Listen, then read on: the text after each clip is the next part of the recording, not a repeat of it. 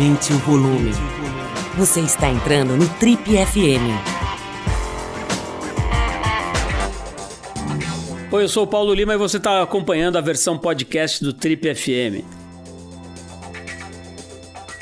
Bom, nosso convidado de hoje aqui no Trip FM é uma figura interessantíssima. Para começar, os dados dessa biografia muito original, ele é doutor em economia e é também uma das mais eh, marcantes figuras de todas as edições do Big Brother.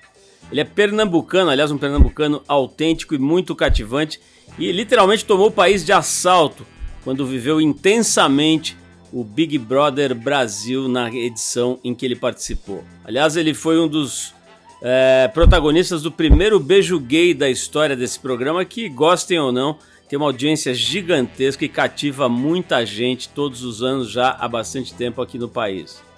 Bom, a entrega irrestrita do nosso convidado de hoje ao BBB valeu a pena e atualmente especula-se que ele já tenha mais de 15 milhões de reais angariados com contratos publicitários, presenças em eventos e outros tipos de projetos, inclusive um livro autobiográfico. Bom, como eu disse, é doutor em economia e está prestes a receber o título de PhD pela Universidade da Califórnia, o que não é pouca coisa para quem foi o primeiro membro da família a se formar numa universidade, aliás, uma universidade pública no sistema de cotas. Mais um ponto interessantíssimo dessa biografia: ele largou os estudos por dois anos antes de se formar economista para ser missionário de uma igreja mormon Bom, com essa biografia tão peculiar, acho que já deu para perceber que a gente está falando aqui do Gilberto Nogueira, mais precisamente Gilberto José Nogueira Júnior, o famosíssimo Gil do Vigor, que é o nosso convidado da vez aqui no Trip FM. Vamos ouvir.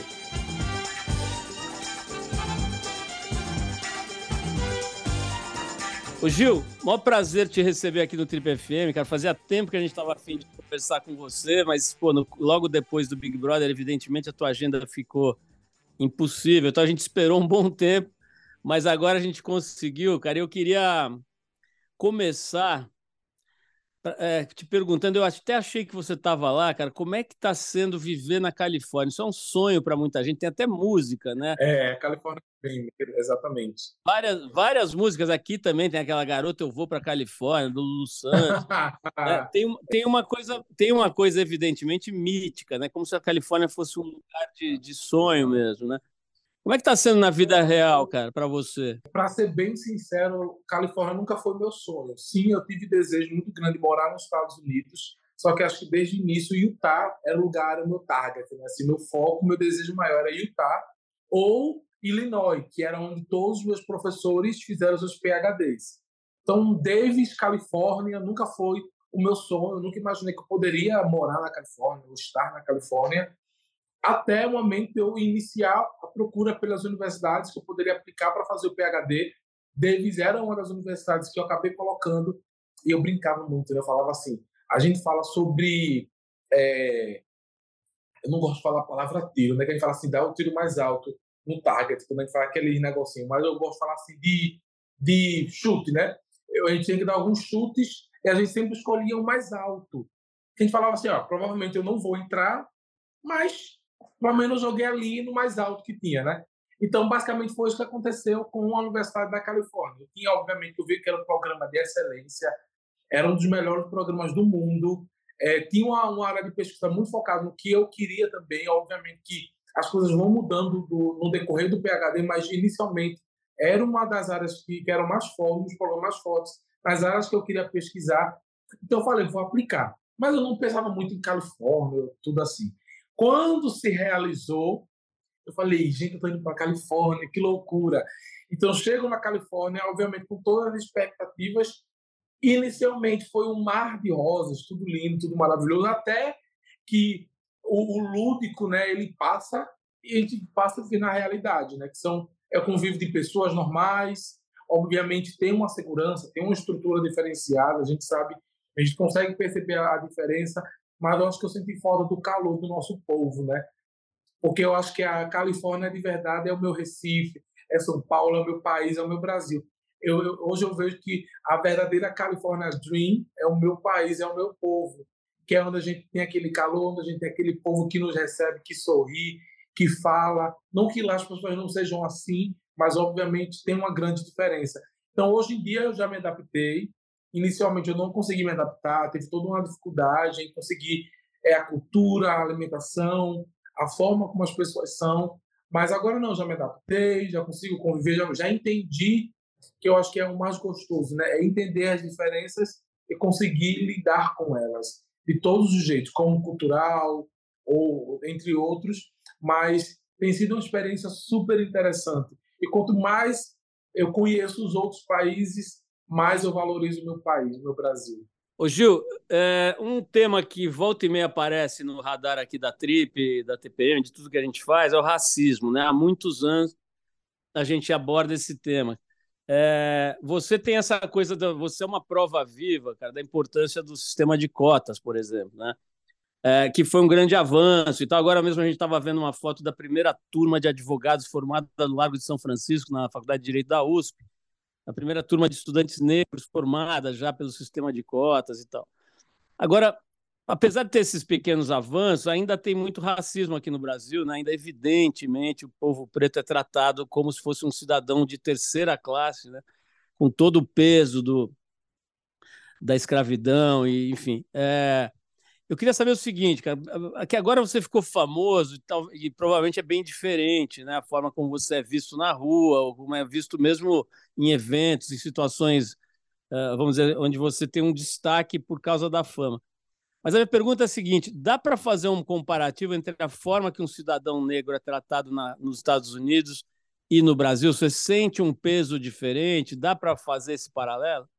É, é, muito, é muito complexo, porque eu, eu vivi, eu, eu, vi, eu vivenciei algumas experiências nos Estados Unidos que foram bem marcantes para mim. É, primeiro foi na Califórnia, onde a Califórnia, de fato, na Califórnia, as experiências que eu tive, pelo menos, é, é, um, é um estado de muito respeito, é um estado de fato em que as pessoas prezam, sabe, pelo respeito racial, pelo re, o respeito com a sua sexualidade. As casas das famílias, elas têm, sabe, a bandeira do arco-íris ao lado da bandeira dos Estados Unidos em suas portas. Aí você pensa, nossa, provavelmente é um casal LGBTQIA+, não, sabe? Um casal heteronormativo que, que propaga e defende, sabe? as, as, as questões de igualdade, que batalham, que lutam. Então, tem várias casas que eles colocam assim: a, se você tem algum tipo de preconceito, você não entra nessa casa. Então, as pessoas na Califórnia elas lutam de fato, sabe, pelo pela igualdade. Isso é muito belo, isso é muito bonito. Eu me sinto é muito confortável, particularmente na Califórnia. Já, por exemplo, eu tive a oportunidade de, de passar alguns dias em Nova York e eu estava em uma loja e teve uma cena que foi muito, muito marcante, em que alguns homens pretos, em atos de protesto, eles estavam fazendo claramente aquilo como um protesto, eles entram na loja, eles pegam alguns objetos e eles saem muito sérios. E eu fiquei vendo aquilo, eu fiquei pensando, o que é está acontecendo? Eu não entendia. E o segurança também era um homem preto, começou a gerar uma situação muito, muito confusa. Eu não estava entendendo o que estava acontecendo ainda. Eu falei, meu pai, o que é está acontecendo aqui? E depois, quando eu comecei a entender, que as pessoas começaram a explicar elas falaram que tem um movimento ainda nos Estados Unidos que muitos pretos passam pelo, pelo, por preconceitos, ainda mais vindo de lojas que têm algum tipo de histórico racista e eles tentam protestar, tentam gritar e tentam falar. E eu vejo muito isso, sabe? Que nos Estados Unidos o movimento e a batalha pelo respeito, a forma como eles protestam ainda é muito latente, ainda tem muito isso. Aqui no Brasil, infelizmente, a nossa luta ainda está engateando, a gente tem muito ainda para batalhar, a gente tem muito ainda para falar, porque a gente fala muito sobre o racismo estrutural, que é aquele racismo que a gente vê que está enraizado, que muitas vezes as pessoas não percebem. Só que ser estrutural não é uma desculpa, porque a gente sabe que, é, eu sempre costumo dizer, né, que um tapa que a gente leva vai nos ferir. Então, não importa se você teve intenção ou não de me machucar. O fato de eu estar machucado já é um ponto que a gente precisa discutir aqui o que aconteceu. Então, acho que no Brasil a gente tem sim que trazer debate sobre isso. Eu falo muito sobre o sistema de cotas, que cota não é esmola. A cota ela foi colocada no nosso país, instituída como uma forma de tentar, de alguma maneira, é, trazer né, e gerar oportunidades para um grupo que durante muito tempo foi colocado em desvantagem e não dá para competir de igual para igual. A gente tem é, proporcionar cenários que geram mínimo, um mínimo. Obviamente que a gente, ainda assim, com o sistema de cota, a gente não consegue fazer isso, mas os corretos, certo, a gente gerar um, um, uma forma de, de disputa que seja igualitária para as pessoas. E eu falo muito sobre isso porque eu não estaria, eu não teria entrado na universidade federal, provavelmente eu não teria como custear uma universidade privada pelo, pelo pelas minhas características sociais, condições sociais, automaticamente eu hoje em dia não estaria fazendo um PhD em uma das melhores do mundo, conseguindo tirar conceito máximo e estar entre os melhores alunos dos melhores alunos do mundo. Então você vê como é, Gil, mas você é uma exceção. Mas eu só consegui isso porque em algum momento eu consegui entrar em uma brecha que não em um, um ambiente que não foi feito para mim. E é muito engraçado que a gente fala assim, ah, o sistema ele está errado. Só que eu não acho. Eu acho que a gente tem que, que reconstruir o sistema porque a forma como ele foi instituído foi para que ele privasse pessoas como eu de acessar esses lugares, esses ambientes. Então, é muito importante a gente trazer essa pauta, debater. E eu gosto muito, eu gosto de falar sobre o meu exemplo, porque eu acho que quando a gente leva para as pessoas situações que não são fáceis de a gente enxergar, é fácil que elas esqueçam, que elas não entendam quão profundo é a questão do racismo, a questão do, do, pobre do nosso país que sofre, que quer acesso, que quer igualdade, que quer oportunidade e ele não tem. Um exemplo que eu sempre dou é que eu concorri a uma vaga de emprego para trabalhar com um determinado é, legislador do estado de Pernambuco e eu sabia da minha qualificação, muito qualificado, que graças a Deus sempre fui como economista e competi com um aluno que chegou a fazer mestrado junto comigo, só que naquele momento ele não estava, ele tinha assim desistido, seguiu outros rumos para fazer uma outra coisa. Só que, em termos técnicos, como economista, eu tinha total convicção do meu preparo e que, obviamente, né, sem querer é, soar arrogante, mas pelo, pelos, pelo ter passado por um mestrado, um doutorado, falando como um técnico, eu tinha um preparo maior do que esse outro, esse outro colega, sendo que eu não fui chamado nem para a entrevista e para passar pela seleção. Sendo que dentro do pool de candidatos, claramente você não tinha nenhum aluno, nenhum candidato que estivesse fazendo um doutorado em economia e a vaga era para assumir um cargo diretamente ligado à economia. Então você pensa, eu era um aluno estudando, fazendo um doutorado em economia, com todo um preparo, sempre fui um dos melhores alunos e o selecionado foi uma pessoa que não tinha nem base de graduação como economista, mas que tinha algum tipo de envolvimento e, e relacionamentos que facilitava com que essa pessoa acessasse essa vaga e eu não consegui nem ser selecionado para participar do processo em si. Então, infelizmente, ainda existe, ainda é real no nosso país, ainda precisa ser discutido, porque as pessoas, se, as pessoas se perdem. Quando a gente é colocado em situações que a gente fala assim, olha, ou é isso ou é aquilo é muito difícil a gente dizer, não, eu vou estudar, eu vou. Porque quando a gente está ali, ó, é ou come, ou, ou, você passa fome, ou você vai ter que trabalhar e vai ter que largar os estudos, vai ter que largar tudo. Dependendo da situação que a gente é colocado, é muito difícil falar assim, ah, mas a pessoa não teve força de vontade, não teve coragem, porque isso vai caber a cada pessoa e a cada circunstância. Por isso que eu sou muito grato pelas oportunidades, mesmo que pequenas, que foram abertas e, obviamente, também tem uma parcela minha que teve a gana de conseguir aproveitar essas pequenas brechas que se abriram. O Gil, você falou num, num, aspecto muito importante. Aí a gente fez recentemente até um filme sobre isso, chama-se Cartas Marcadas. A Trip produziu com a, o Discovery, né, que agora chama Warner Discovery, que é sobre um recorte do racismo que, sobre o qual não se fala muito, que é a questão das, dos negros que conseguiram um diploma de universitário, mas as, as, pessoas imaginam que o diploma seja uma espécie de salvo-conduto, né? agora vai, né? e não é isso. A gente foi acompanhar a vida de três pessoas, é, eram dois homens e uma mulher, se eu não me engano, e viu que é bem difícil, né? Quer dizer, o cidadão negro, mesmo com diploma de curso superior, apanha muito, e você falou né, dessa vaga que você não foi nem chamado. Mas olha, eu queria, eu queria falar de um outro aspecto que tem a ver com essa coisa da escolha pela educação, né, da educação como uma alavanca de vida. é o seguinte: se alguém tinha alguma dúvida de que você era uma figura especial, cara, depois do Big Brother, né, mesmo com toda a sua performance, com todos os gritos, gritos em todos os sentidos, né, que você é, soltou lá dentro, teve uma atitude que eu pessoalmente considerei muito interessante, que é você trocar a, a sigla, né? Você sair do BBB e escolher o PhD, né?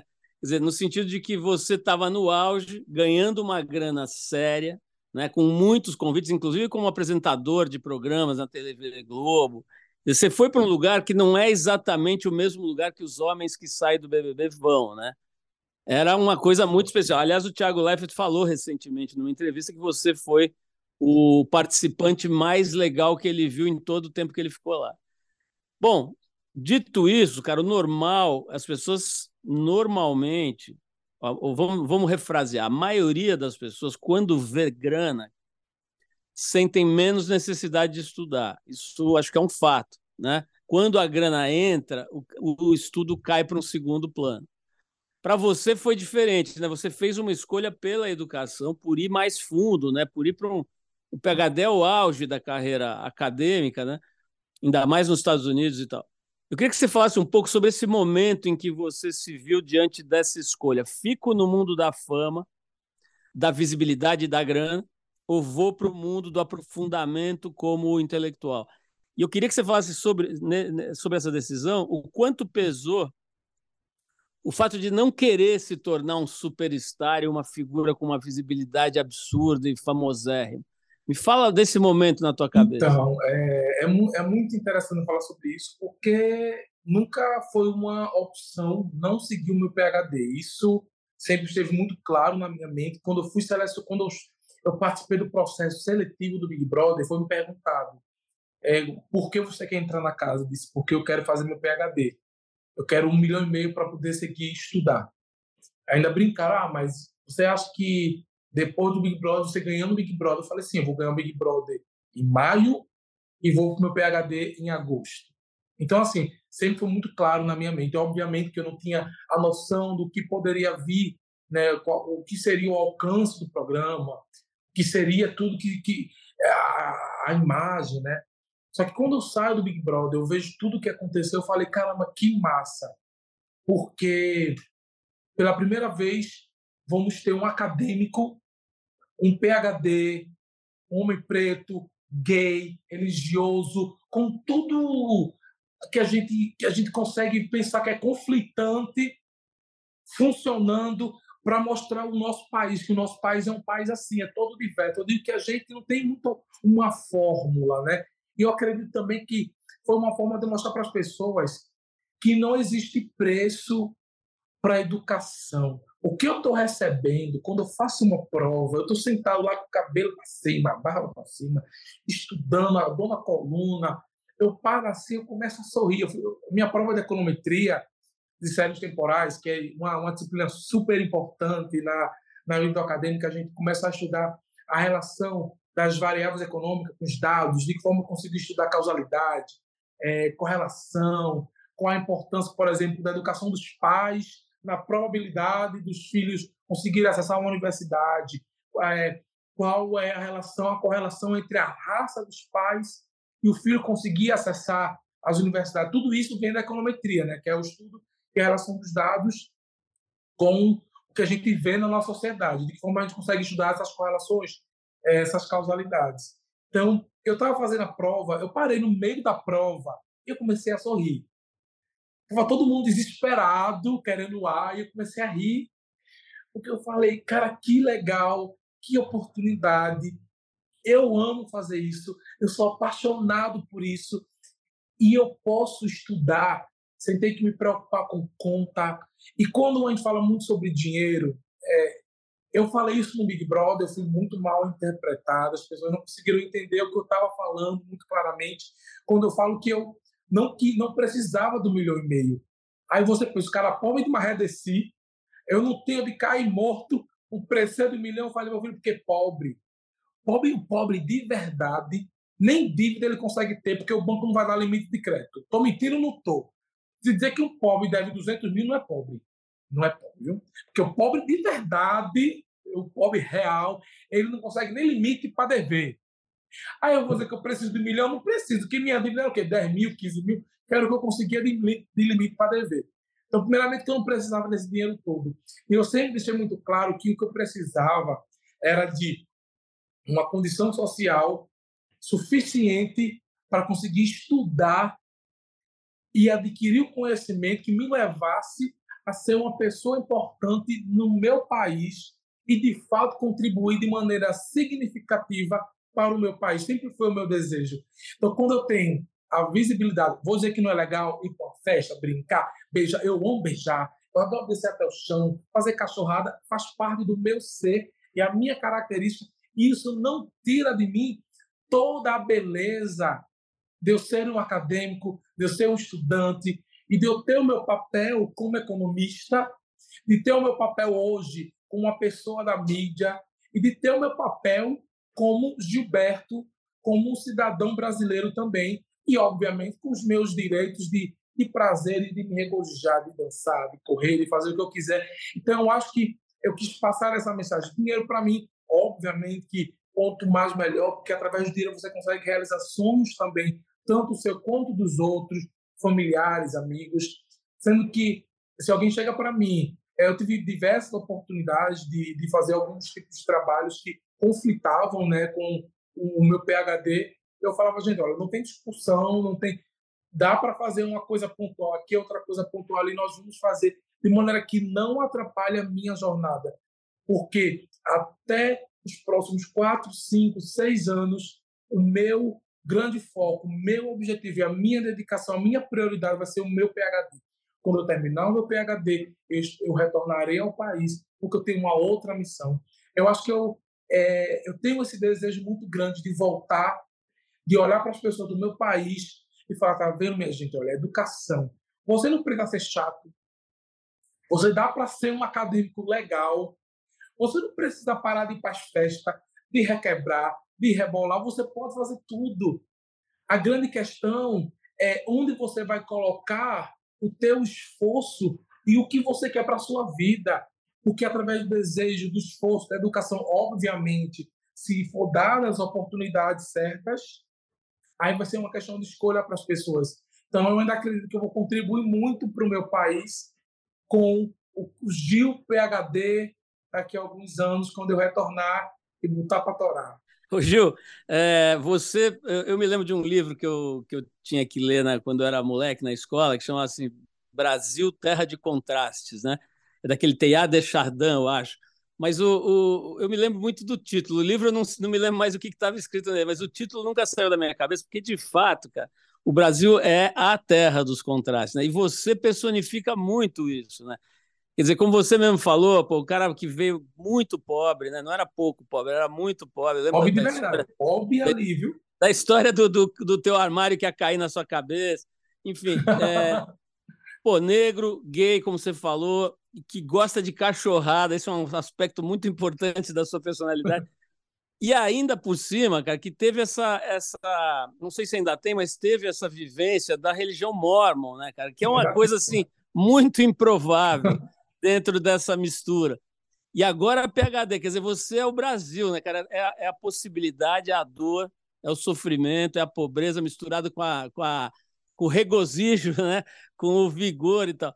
Bom, de, feito esse preâmbulo, cara, me fala um pouco de como você, que é um beijoqueiro desenfreado, requebrador, que gosta de bagunça, de cachorrada, cara, como é que você é, vivenciou uma religião que não é exatamente uma coisa que estimula esse tipo de comportamento? Né? é. Eu acho isso, eu acho isso genial, cara. Eu queria que você me contasse como é que você fez esses dois mundos conviver?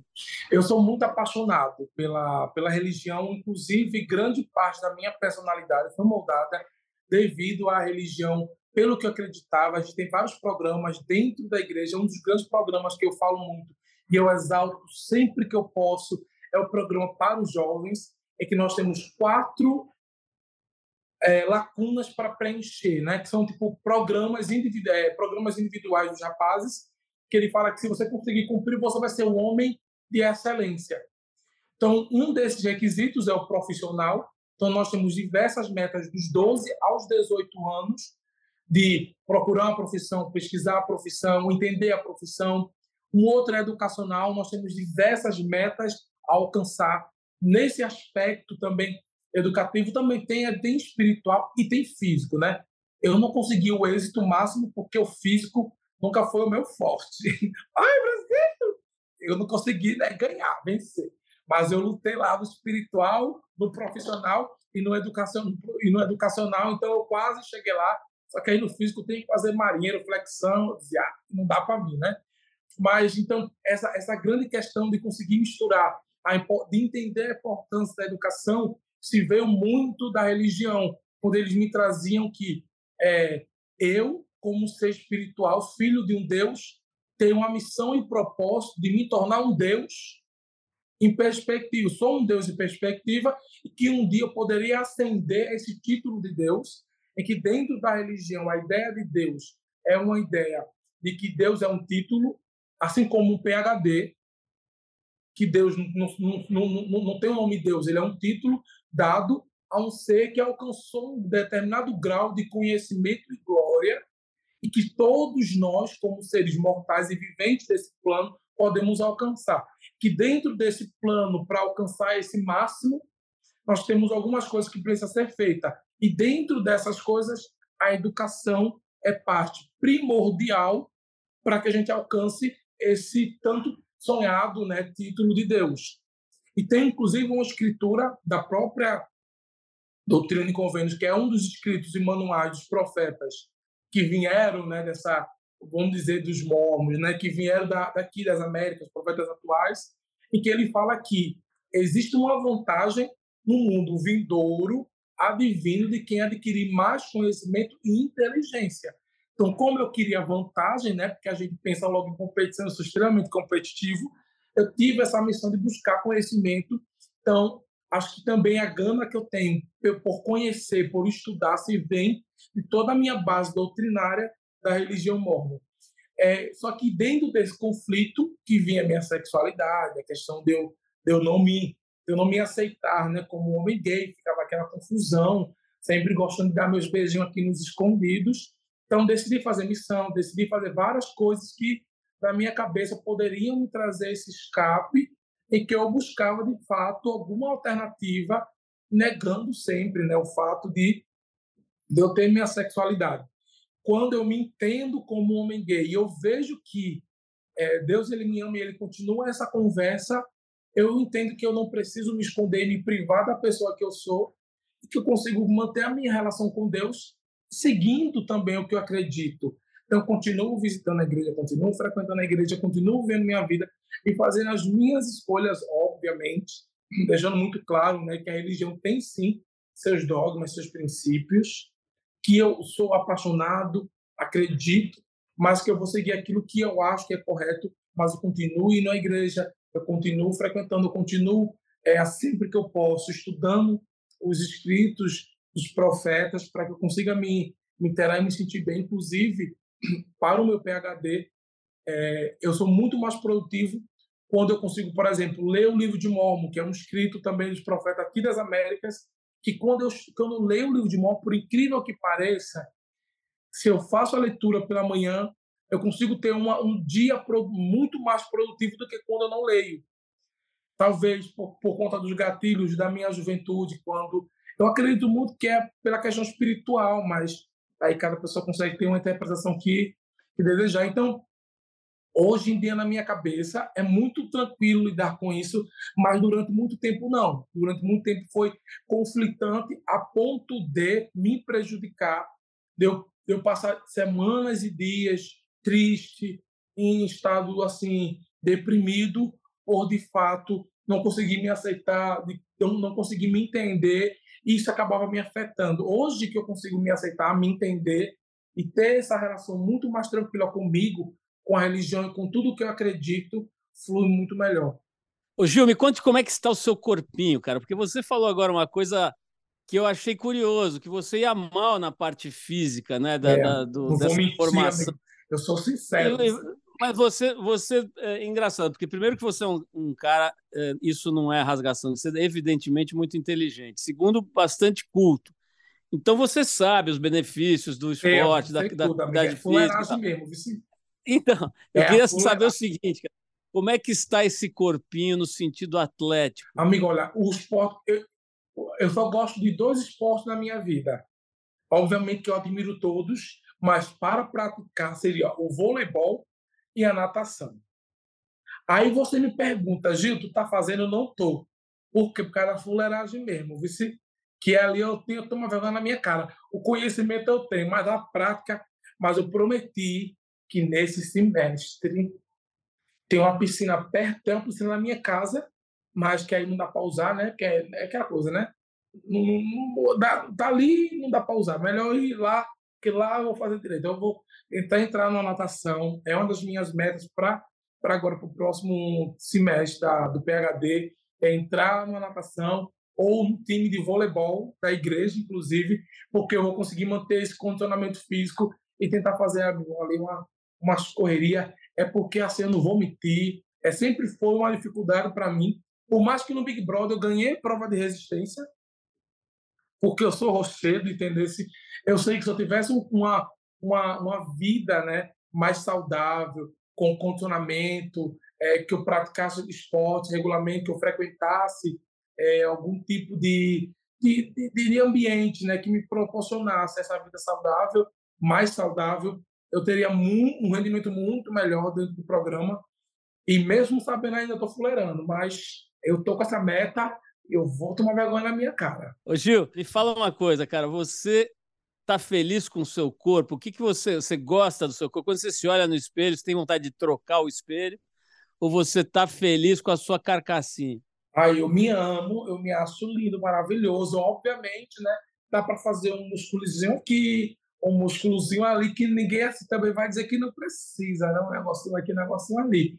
Mas eu sou muito feliz com o meu corpo, eu, eu me amo, eu consigo me olhar no espelho, eu vejo quão lindo eu sou, quão maravilhoso eu sou. Sou perfeito, nasci perfeito, sou muito grato por isso. Então não tem problema nenhum com o meu corpo, mas a saúde precisa aí ser mais vigorada. Então vou começar a colocar em prática. Ô Gil, vamos falar um pouquinho de Big Brother. Não é exatamente o nosso foco aqui. Nosso foco aqui é você, né? Big Brother é uma, um pedaço relativamente curto da sua trajetória, mas muito, evidentemente, muito fundamental. Um tal do, como dizem lá na Califórnia, o turning point, né? Sim, mas eu queria saber o seguinte, Gil. Eu queria agora que você pusesse o chapéu é, analista de Big Brother, que você conhece profundamente, né? Obviamente esteve lá dentro, viveu, ganhou e o diabo é, ganhou provas e tudo, né?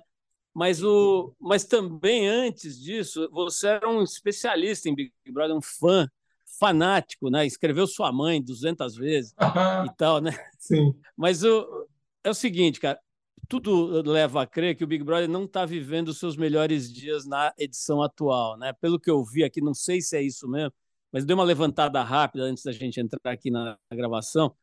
E eu vi alguma coisa assim, tipo 18 a 32, cara. 18 é a média da pontuação, seria a média da pontuação atual de Bop. E na sua, não sei se é na sua uh, edição ou se é no auge do, do, programa, acho que é na sua edição, teria chegado a 32, né? É quase o dobro, cara. Da... Então, assim, eu não sei se esses números estão corretos. O que eu sei é que está meio chato, na minha visão pessoal tá meio chato desde o começo essa edição do Big Brother. Eu, eu não, não assisti praticamente nada, vejo às vezes uns pedacinhos muito rápidos, por obrigação de ofício, né? A gente tem que saber mais ou menos o que está acontecendo de tudo. Mas tá chato, cara. Eu acho que o casting foi mal, foi mal uh, selecionado. E acho que tem outras dinâmicas, também muito merchandising, eu não sei. Então, vou ser bem, bem sincero. É, eu não consigo te dar uma análise agora, pelo fato de que o PhD, esse, ainda mais nesse primeiro ano, exige muito de mim. Né? Você sabe, são horas, eu vou dormir duas da manhã, três da manhã, quando é cinco, seis, já tem que estar na faculdade estudando até dez da noite, doze, uma da manhã, aí nas quinta-feira tem mais você, então assim, minha rotina ela tá de fato intensa por conta da demanda do PhD, então acaba que eu não consegui acompanhar essa edição, então eu não consigo te trazer, até seria irresponsável se eu te faço uma análise aqui sem estar acompanhando de fato. Mas é, o pouco que eu vejo, de fato, eu acho que estou vendo bastante dinâmica, estou vendo bastante dinamismo, os participantes estão, de fato, se movimentando. Então, eu não consigo ver nenhum tipo de, de razão ou, ou problema com o elenco e com as dinâmicas que o programa está colocando. Então, de fato, se existe alguma diferença, talvez seja advindo da pandemia, a gente não sabe, que de fato está num um momento diferente, que foi na minha edição, que foi um período de pandemia, e eu não consigo, fato, dar essa análise por não estar assistindo o programa e acompanhando. Então, eu não consigo te falar X ou Y tal, não. O que eu consigo ver são os recortes da internet, e esses recortes, até no meu ponto de vista, são extremamente interessantes. As brigas, repescagem, não sei o quê, aquela coisa tudo é extremamente assim. A gente fica querendo ver, a gente fica querendo assistir. Obviamente que eu não consigo por conta da, da demanda do PHD, mas me parece extremamente atrativo. Até fica assim meio, meio surpreso de fato. Então não consigo te dar uma resposta porque o que os recortes que eu encontro são extremamente interessantes. Ô, Gil, então vamos para outro assunto. Nesse acho que você vai poder me, me, me, dizer. A gente recebeu aqui algum tempo atrás, foi uma entrevista muito interessante e muito, que deu muita repercussão, com a jornalista Bárbara Gância. Né? Ela lançou um livro sobre a vivência dela da dependência química, né? É, no caso dela, especificamente o alcoolismo. E ela falou também sobre crack né, como jornalista, cobrindo a Cracolândia, e também como dependente química, falando de alguma coisa que ela conhece. Né? Ela deu uma opinião meio polêmica sobre o crack. Ela disse que ela, ela é a favor da internação compulsória porque ela sabe como é que é quando você está dentro desse quadro, né? Uhum. Você já comentou algumas vezes sobre o seu pai, no né, problema da dependência química dele. Eu sei que é um assunto delicado, né?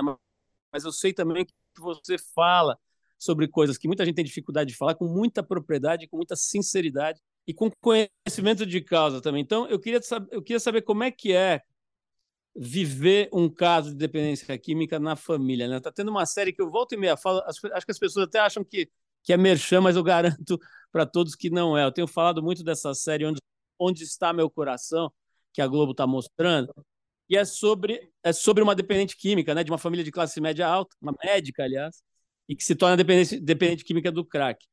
Me conta um pouco sobre esse aspecto da tua vida, Gil, que acho que todo mundo, quando olha você fazendo brincadeiras ou falando seriamente sobre educação, nem sabe que tem esse aspecto. Me conta um pouco como é que ele está e como é que é viver com isso. Durante muito tempo, acho que um dos grandes traumas né, que veio da minha vida foi o fato de olhar o meu pai como um dependente químico e ter que conviver com esse fato, porque a gente quando existe um dependente químico na família, a família inteira é afetada com aquilo. Ele não, normalmente a gente fala em economia que são as externalidades, que é quando as minhas decisões de consumo ou qualquer outra coisa afetam as decisões, as decisões das pessoas ao meu redor. Então, o, o, o dependente químico ele não consegue afetar apenas ele. Acho que as drogas não afetam só o indivíduo que utiliza ela, mas todas as pessoas ao seu redor as pessoas do seu primeiro contato até segundo é, é, ciclo de, de convívio. Então, minha família foi muito afetada, né? Minha mãe, coitada, ela teve que se desdobrar, se desdobrar para conseguir lidar, é, de cuidar de três filhos, ainda ter que lidar com todos os efeitos de ter, infelizmente, meu pai ali, né? Com todos os seus problemas. E porque, além de ter que entender ele como um dependente, uma pessoa que tinha uma doença, porque de fato é uma doença, é uma questão de saúde. Também tinha, obviamente, todo o estresse, a revolta dela de ser uma mãe, de não ter apoio do pai, de não ter apoio do marido, de, de ter que, que, sair de casa, né, por conta de todas as questões que ela viveu perante ele. Então, a gente conviveu com aquilo. Eu vi os, os surtos, as crises do meu pai, a gente conviveu com tudo isso durante toda a minha jornada, os altos e baixos, parei, voltei, parei, voltei. E é muito triste, porque tem diversos momentos que eu lembro como se fosse ontem, né? De, devido ao uso dele das drogas, é, é, teve uma situação específica que eu lembro até hoje que estávamos meu pai, eu, minha tia, minhas irmãs, meu pai acabou é, passando do ponto, né? Usou muitas drogas, ficou muito louco. Aí os vizinhos chamaram a polícia, a polícia foi atrás dele, Aí ele correu, aí minha tia ficou, minha, minha avó foi embora, né, com, com todos os outros sobrinhos, deixou apenas eu e minhas irmãs, que éramos filhos do meu pai. E minha tia falou: não, não vou deixar você sozinho, vou ficar com vocês. Que éramos três crianças. E a polícia chegou lá: cadê ele? Cadê ele? Cadê ele? E apontou a arma na cabeça da minha tia: vou lhe matar, vou lhe matar. E ela: não, moço, não faça isso, meus sobrinhos são crianças. Então, assim, foi uma cena muito traumática, né? Mas me ensinou. Tanto que no meu mestrado eu pesquisei sobre o mercado de drogas justamente por ter um vínculo, né? por ter um motivo pessoal para entender esse mercado, para discutir esses assuntos com a população. Então, acho que depois, agora do primeiro ano, quando fechar esse ciclo do PhD e eu, de fato, seguir para a parte de pesquisa, eu vou poder me debruçar mais sobre esses, esses tópicos, né? porque, de fato, esse ano é só porrada e fazendo prova, mas depois a gente vai entrar na parte de pesquisa, eu vou poder tratar mais sério sobre esse assunto, mas eu acho que quem vive, quem vive na pele essa realidade sabe quão difícil é, porque gera uma revolta. Eu fiquei durante muito tempo revoltado com meu pai, culpando ele por várias coisas que aconteceram na minha vida, na, na vida da minha família, mas ao mesmo tempo é, é com, com, aquele sentimento que eu, que eu tinha uma responsabilidade com ele, porque é uma questão de saúde. Então a gente fica muito nessa confusão mental, de fato, porque existe aquele, aquela revolta, mas ao mesmo tempo aquela empatia com aquela pessoa. Então é uma questão que precisa ser, é um ponto que tem que ser debatido, né? É, onde está meu coração? Então é sobre amor, é sobre não desistir, é sobre ajudar, é sobre ter empatia, mas também não anula a dor e o sofrimento que a família tem. Então, é um assunto muito, muito complexo, mas que tem que ser debatido mais na nossa sociedade, porque ela é real, ela acontece e ela está aí para falar para as pessoas: olha, fica atento. Mas, para mim, no meu caso, me serviu muito de ensinamento, porque o meu pai, durante, muito tempo, ele foi inspiração do que não ser para mim. Falava, caramba, eu não quero ser dessa forma eu não quero ter isso. Então, já aconteceu de alguém chegar para mim me oferecendo drogas e eu falar, não, não quero, porque eu tenho um exemplo do meu pai e eu sei que eu não posso, porque eu sei onde ele chegou. Então, as escolhas que eu tomei durante a minha juventude, com 17, com 18 anos, muito delas foram tomadas com base na, no exemplo do meu pai. Eu falava, moça, não quero. Ah, mas você não vai se viciar? Eu falo, eu não sei, então eu prefiro evitar porque eu sei onde meu pai chegou, eu não quero chegar nesse ponto. Então acabou que foi um norte para minha vida. Então eu pensava, cara, meu pai era um homem inteligente, um homem assim, um dos melhores alunos, inclusive acredito que meu dom na matemática veio dele. É, minha mãe fala que ele era muito bom, teve ótimos empregos, era um homem assim, super respeitado. Então, é, todo mundo elogiava ele. É, Nossa, Gilberto é muito, tem o mesmo nome que eu, né? Gilberto é muito inteligente em matemática, Gilberto tem uma mente genial para física e para química. Então, ele acabou se perdendo muito por, por, esse, por esse mundo, esse caminho. Então, quando eu lembrava que eu era muito bom de matemática, que eu tinha né, todo esse talento, falava, caramba, meu pai se perdeu e eu não quero me perder assim como ele. Então, eu consegui colocar todo, eu acho que o talento que eu absorvi, talvez dele, na genética, para uma outra direção. O Gil, queria mudar agora radicalmente de novo de campo, cara, e falar um pouquinho sobre uma colega sua de Big Brother, né, que é a Juliette. Eu não sei como é que é, né? fica, fica, aquela, aquela idealização, né, de que as pessoas que participam de, de um programa desse tipo ficam amigas para sempre, se falam toda hora. Eu sei que não é bem assim, mas acho que vocês têm um vínculo, têm uma história juntos importante, né? Ela, eu acompanho assim muito à distância, né?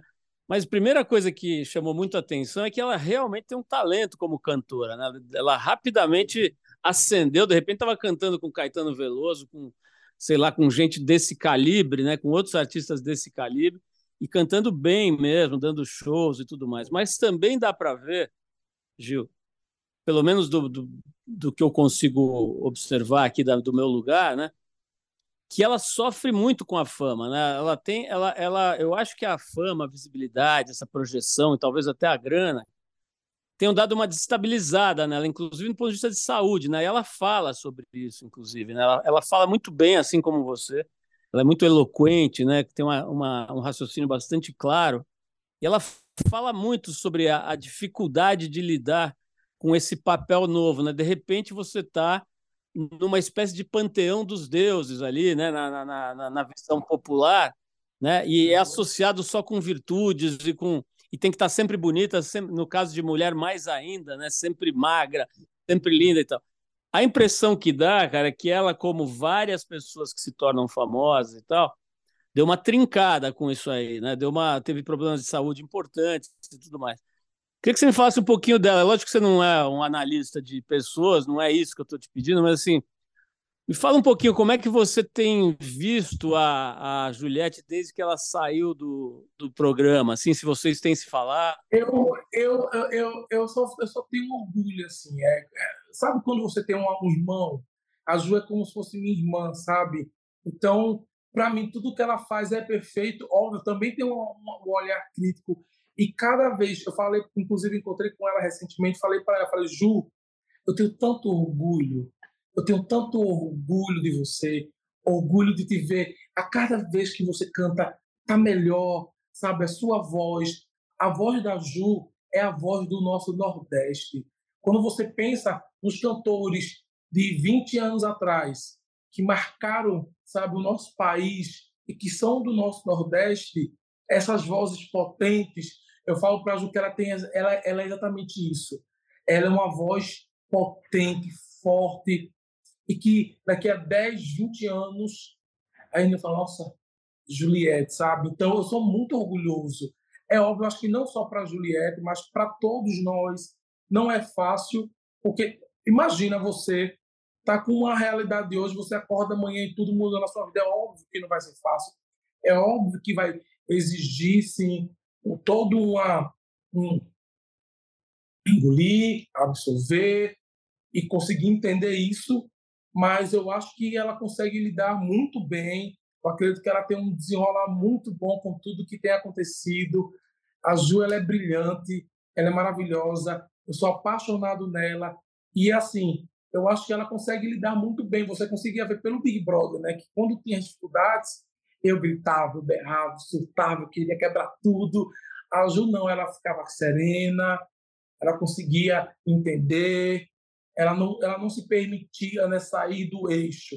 Acho que só na primeira semana, e olhe lá, e depois todo o programa você via aquela mulher centrada, aquela mulher firme, sempre no eixo. Enquanto eu estava lá surtando, ela estava sempre lá. É óbvio que dificuldades vão acontecer, a gente vai sentir, mas eu acho que ela consegue lidar muito bem com os problemas diferentes. Eu, eu sou mais doidão, assim, né? Eu sou mais aquele que quebra a cachorrada, que quer dar balho, que quer dar esculhambação. Então, e ela é mais daquela de, de, de, ter uma serenidade, de entender, de refletir, de digerir, muito melhor que eu. Gil, agora eu quero que você tire o chapéu Gil do Vigor e coloque o chapéu Gilberto José Nogueira Júnior Uhum. Doutor, doutor Gilberto, né? não é qualquer Gilberto, doutor Gilberto. E me fale o seguinte, Gil, nós estamos vivendo agora uma fase nova do Brasil para variar com crise, para variar com dificuldades muito grandes, cara. E do ponto de vista de economia, que é a sua especialidade, momento muito louco, né, cara? Assim, o, o presidente do Banco Central em rota de colisão com o governo federal, né? A, a taxa de juros, uma das mais altas do mundo, uma das mais altas da nossa história é, tem gente que acha que isso é necessário, porque senão a inflação já teria disparado. Tem gente que acha que isso é um absurdo, que é a opinião do presidente, com quem você tem, inclusive, uma, uma relação bastante próxima na campanha e tudo mais. Você atuou ali para apoiar a candidatura do Lula. Então, eu queria que você me dissesse, do seu ponto de vista de economista, doutor e agora quase PhD aí, o que, que você acha, cara? Essa taxa especificamente dessa questão. Primeiro, o Banco Central deve ter independência total, isso está sendo questionado. Segundo, essa taxa de juros atual faz algum sentido, faz todo sentido, ou não faz nenhum sentido, e o Lula tem razão? É muito, é muito, é muito interessante falar sobre isso, primeiramente porque é, eu sou mais da microeconomia, então é, a minha área de especialização são os modelos microeconômicos, a gente está falando aqui de um ponto macro, né? Está falando de decisões do Banco Central. Inclusive, foi uma das disciplinas que eu acabei estudando esse semestre agora no, no PhD. Qual seria a decisão ótima do Banco Central? É óbvio que não existe consenso como economistas, primeiramente porque existem diversos modelos e cada mundo e cada escola vai pensar de uma forma. Por exemplo, o modelo clássico ele assume que é, os preços, as, as, as, empresas elas conseguem ajustar seus preços de maneira flexível. Eu acordo hoje digo, hum, vou mudar meus preços. Pum, eu consigo. Já Keynes e o modelo New Keynesian, né, o modelo keynesiano, ele fala, não, não é bem assim, tem lá é, um, um, um, rigidez de preços, que algumas empresas, sim, tem essa facilidade, vai depender do dia, vai conseguir ajustar seus preços, outras não vão. Então, a gente consegue ter a taxa de juros, as políticas monetárias, afetando as variáveis reais da economia. Então, dependendo do nosso cenário acadêmico, do nosso cenário econômico, uma política monetária pode sim, de fato, ter resultados reais na nossa economia. Os que, os que são mais do modelo clássico falam, não, isso não existe. O Banco Central só sobe e baixa juros, isso não afeta a economia, não afeta emprego, não afeta produto, não afeta produtividade. Então, essas nunca vão casar, porque cada um vai falar uma coisa e, no final das contas, ele vai estar nesse, nesse impasse, o que é melhor, o que não é melhor, vai depender de cada, de cada escola, de cada cenário econômico. Eu não sou especialista para saber é, o melhor modelo para ser aplicado no nosso país hoje. Eu também não vou ser irresponsável aqui para falar para você qual a melhor decisão, o melhor caminho, porque eu não, não consigo falar, mas eu consigo entender, de fato, a decisão do presidente do Banco Central, consigo entender, como economista, o caminho que ele está seguindo e, de fato, tem todo uma lógica, um sentido. Eu acredito que o Banco Central ele tem uma responsabilidade muito grande. Acredito, sim, que no, no mundo que a gente vive, sou um pouco mais desse mundo né, new keynesiano, com rigidez de preço, e que, de fato, as políticas monetárias elas conseguem ter um impacto, ainda mais no, no curto prazo. Então, se a gente tiver um problema com desemprego, se a gente tem um, uma economia aí passando por algum tipo de problema, a gente precisa dar uma aquecida, a gente consegue fazer aí algumas políticas que, de fato, gerem um, um efeito a curto prazo para fazer nossa economia girar. Só que eu acho que vai depender muito do momento, do estudo. Eu acho que tanto o presidente do Banco Central precisa estar muito atento sobre a, a maneira como a economia está circulando, assim como o, o, presidente do nosso país também, junto né, com sua equipe econômica, obviamente, ligados e conversando entre si, porque eu acho que o Banco Central precisa sim ter uma certa autonomia para tomar suas decisões, mas eu também acredito que o, o governo, toda sua equipe econômica precisa estar alinhada junto ao Banco Central nessas decisões, porque eu acho que não são dois setores distintos, são setores que precisam caminhar juntos para que as coisas de fato façam sentido. Ô Gil, olha, queria te agradecer demais aí pelo seu tempo. Eu sei que você está muito exigido aí pelos seus estudos e outras atividades, principalmente pelos estudos, né? Então, te queria te agradecer demais, adorei. Você só aumentou a minha admiração pela sua. Mas eu acho que a gente poderia, a gente poderia fazer uma, uma conversa só falando sobre economia. Aí, aí a gente vinha aqui já para bater só a economia. Pô, porque a gente já vem. Pode marcar, a gente pode fazer uma conversa assim. A hora da economia, a gente fala só sobre esses assuntos. Porque aí eu acho que a gente já vem mais vigorado. Se a sua agenda permitir, cara, a gente marca logo em seguida, assim que você puder. Mas eu quero te agradecer de qualquer jeito. Foi muito gostoso te conhecer, bater esse papo, ouvir tua visão sobre tudo, né? A gente falou de dependência química, a Juliette passando por, por, por cachorradas e religião, né? Então, acho que deu para dar um sobrevoo legal nesse tempo. Então, quero te desejar muito sucesso aí, que você volte logo com o seu PHD debaixo do braço aí para para vigorar e iluminar essa terra que está precisando, né? Porque às vezes dá a impressão que o Brasil está lascado, né? Gil. É, mas estamos aí, estamos trabalhando, cara. Trabalhando. Obrigado, Gil. Um beijão para você. Obrigado, meu amor. Sei.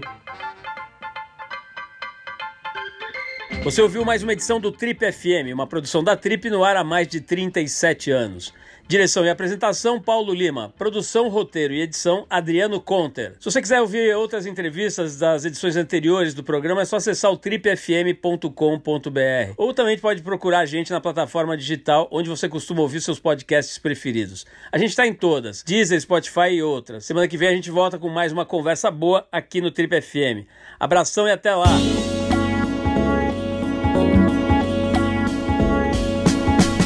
Você ouviu? Trip FM.